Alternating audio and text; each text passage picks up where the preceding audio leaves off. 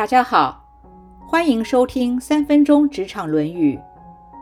孔子说：“严厉的责备自己，宽容的对待别人，就可以远离别人的怨恨了。”也可以说是严以律己，宽以待人。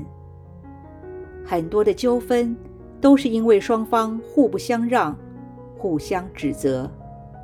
以餐饮业而言，有时会送错餐点，或者料理的方式不对。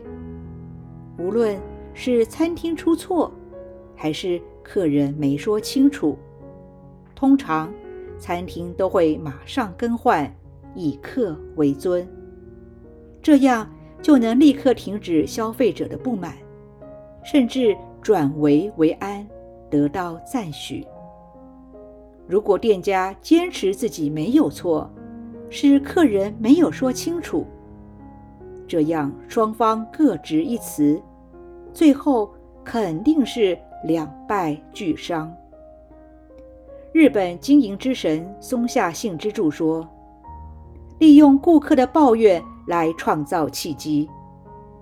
顾客的抱怨是很严重的警告。”但诚心诚意去处理顾客抱怨的事，往往又是创造另一个机会的开始。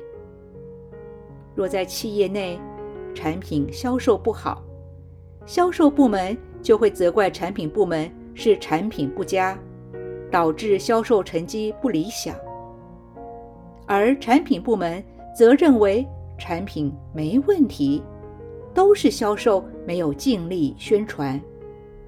大家若是坚持己见，互不相让，指责对方，以后又怎么能够好好的合作呢？美国散文家巴勒斯说：“一个人可以失败很多次，但是只要他没有开始责怪别人，那么他还不是一个失败者。若销售部门自己先坦诚错误。”没有完成销售目标，并且虚心检讨，相信其他部门的人也不会在这个时候落井下石、火上加油，甚或会做自我反省，也会加入一起检讨改进，为下一次的目标做更周延的改善计划。伸手不打笑脸人。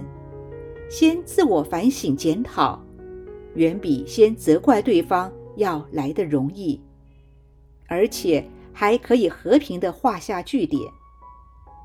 俄国小说家屠格涅夫说：“不会宽容别人的人，是不配受到别人宽容的。”世界上没有人会不犯错，犯错是成功的起步。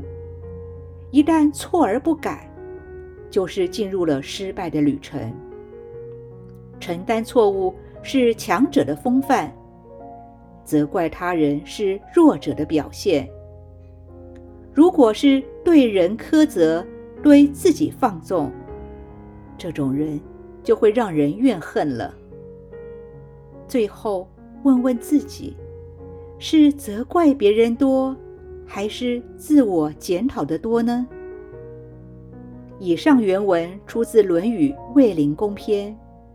子曰：“公自厚而薄责于人，则远怨矣。”今天的分享就到这儿，我们下次见。